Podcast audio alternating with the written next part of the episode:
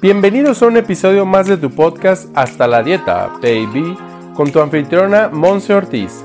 Como nutrióloga y health coach, nos lleva de la mano aprendiendo los básicos para regresar al bienestar integral que tanto hemos perdido y olvidado. A través del análisis de libros, artículos científicos y ahora entrevistas, Monse Ortiz nos ofrece un espacio donde nuestras dudas sobre la nutrición integral se aclaran. Prepárate para aprender y aplicar. ¡Comenzamos!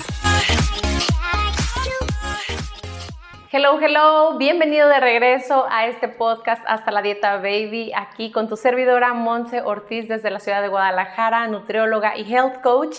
Y el día de hoy tengo algo súper especial para ti, lo que es la revisión de nuestros artículos científicos, una cápsula muy breve pero muy concisa de aquellas personas, investigadores alrededor del mundo que se han puesto a hacer eso, a investigar qué funciona, qué no funciona en cierto momento de la vida y en cierta parte de la población. Así que todo lo que aquí platiquemos, pues la verdad es que yo recomiendo que tú lo pongas a prueba para ver si entonces esto que ya se investigó y se comprobó en alguna otra parte del mundo, en algún otro momento de la vida, puede o no serte útil para este momento que tú estás pasando y también que puedas compartir este episodio número 35 con muchísimas más personas que yo sé que les va a aportar a sus vidas y a su proceso en esta nutrición integral.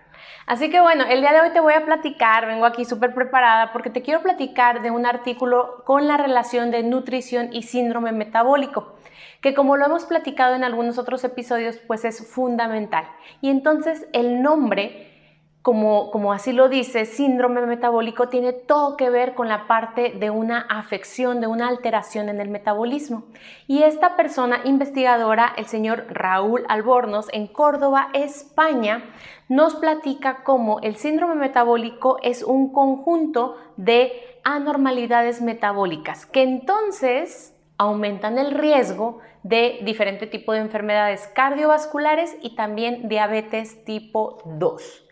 Entonces a lo que voy aquí es cómo las afecciones cardiovasculares, las lesiones que uno llega a tener en su aparato cardiovascular y como consecuencia una diabetes realmente no son la causa, sino más bien es la sintomatología o la consecuencia de alteraciones que vamos teniendo de manera congénita, es decir, puede, puede ser por algún tipo genético o metabólica o también ambiental. Y entonces en este artículo nos platica cómo la parte ambiental engloba todo lo que tiene que ver con los hábitos.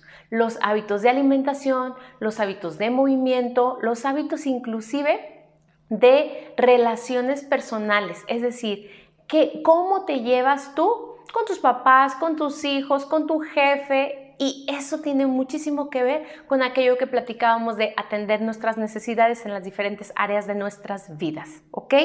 Así que bueno, se puso en estudio, en este artículo científico nos platica que hubo varios estudios en donde a algunos pacientes, a algunas personas, se les incluyó una dieta alta en grasas, por ejemplo, grasas o poliinsaturadas, monoinsaturadas, y luego hubo otra parte de la población a las cuales se les redujo totalmente la ingesta de hidratos de carbono, algo similar a lo que ahora conocemos como dieta keto o cetogénica. Hubo otros, otras personas las cuales estuvieron inmersas en dietas o planes de alimentación altos en fibra. Otros como tal se vieron inmersos en una dieta mediterránea y otros, para finalizar, fueron monitoreados en lo que ingerían en cuestión o en relación del nivel de índice glucémico o glicémico que tienen los alimentos.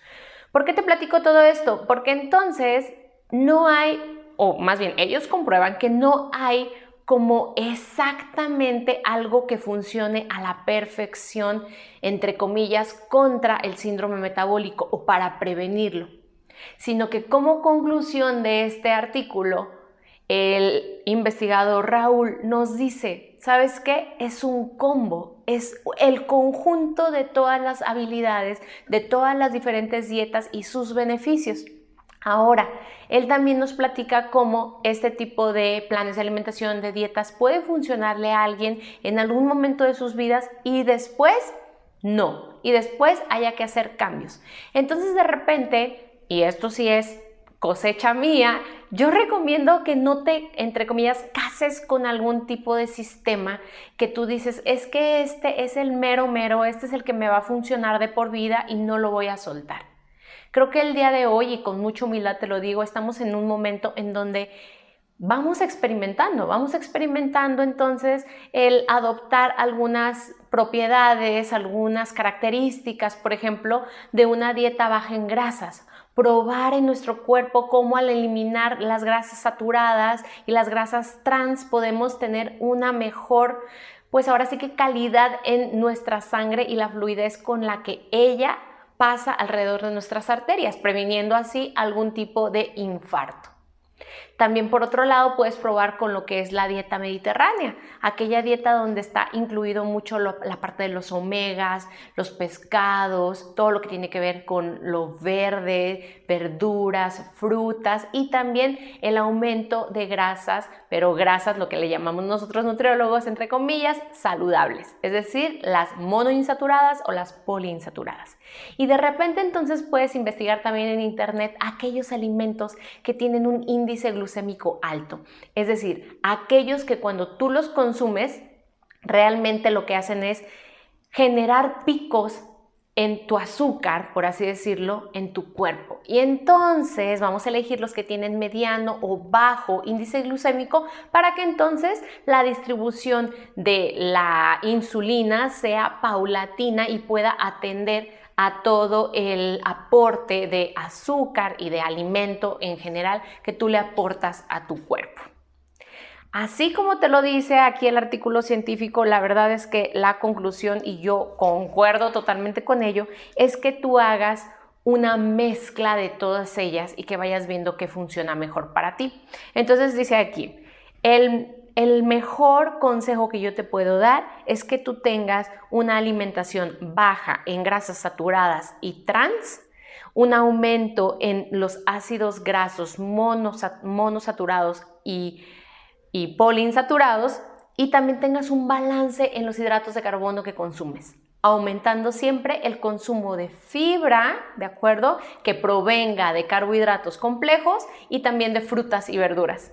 Entonces, si te fijas, estamos hablando de una dieta balanceada, ¿de acuerdo? Estamos hablando de una dieta que realmente puede incluir a los tres macronutrientes que son las proteínas, los carbohidratos y las grasas y ya tú puedes ir experimentando qué es lo que más le conviene y lo que más necesita tu cuerpo en las diferentes etapas de tu vida.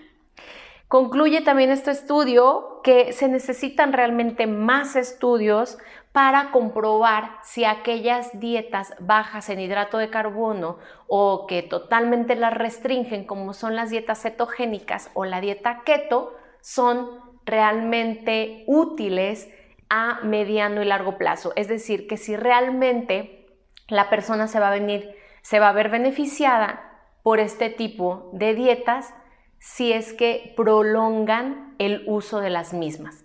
Entonces, no hay un estudio, a lo que dice aquí este artículo, no hay un estudio que realmente sea fidedigno y que entonces sea de confianza de que ya de por vida vas a mantenerte con cierto plan de alimentación como lo es este tipo de dieta. Lo mismo va para las dietas bajas en grasa, ¿de acuerdo? Es decir, ninguno de los extremos por el momento ha sido comprobado que funciona en un mediano y largo plazo y pues ahora sí que yo recomiendo que también vayas de la mano con un asesor en salud, con un nutriólogo, con un health coach, para que entonces podamos atender las necesidades que tu cuerpo tiene en este preciso momento de tu vida. Así que bueno, Creo que la conclusión es muy básica, vamos teniendo un balance en todo lo que tiene que ver con nuestra alimentación y súper importante también que yo concuerdo con este artículo es que modifiquemos nuestros hábitos constantemente. ¿De acuerdo? Al momento de ir modificando los hábitos en alimentación, en movimiento, en aporte de nutrientes, saber qué le cae mejor a mi cuerpo y qué no, puede entonces facilitarnos que las demás áreas de nuestras vidas también se genere ahí una sinergia y un balance y entonces alcancemos lo que tanto, tanto hemos platicado en este podcast, que es nuestro bienestar integral. Me ha encantado estar aquí el día de hoy contigo. Comparte esta pequeña cápsula con alguien más que necesite y que se vea beneficiado con lo que es eh, la prevención, ¿sí? Número uno, y también puede ser la atención de lo que es el síndrome metabólico. Así que vamos atendiéndonos desde dentro y de manera consciente y yo te veo aquí en la próxima. Recuerda entonces ponerme tus comentarios en mis redes sociales, Monse Ortiz Oficial, y que tengas un excelente día. Gracias por ser todo lo que eres. Bye bye.